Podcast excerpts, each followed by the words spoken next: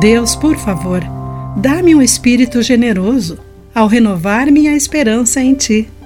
Olá, querido amigo do Pão Diário, bem-vindo à nossa mensagem do dia.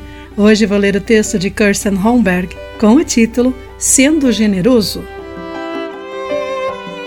Kelly passou pelo corredor estreito do avião com sua filha de 11 meses, Lucy, e a máquina de oxigênio do bebê.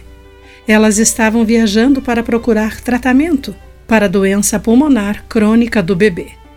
Logo depois de se acomodar em seu assento compartilhado, uma aeromoça se aproximou de Kelly, dizendo-lhe que um passageiro de primeira classe queria trocar de lugar com ela.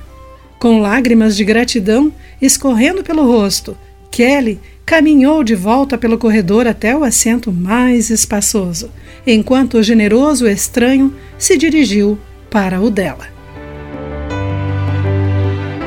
O benfeitor de Kelly demonstrou o tipo de generosidade que Paulo encoraja em sua carta a Timóteo.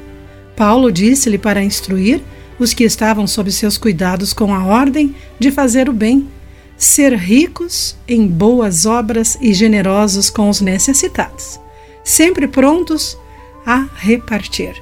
1 Timóteo 6,18 Paulo diz que é tentador tornar-se arrogante e depositar nossa esperança nas riquezas deste mundo. Em vez disso, ele sugere que nos concentremos em sermos generosos e que sirvamos aos outros, tornando-nos ricos em boas obras como o generoso homem do assento no voo de Kelly. Quer tenhamos muito ou pouco, todos nós podemos ser generosos ao nos dispormos a compartilhar o que temos com os outros. Quando o fazemos, Paulo diz que experimentaremos a verdadeira vida. Querido amigo, com quem você pode compartilhar generosamente hoje? Pense nisso. Aqui foi Clarice Fogaça com a mensagem do dia.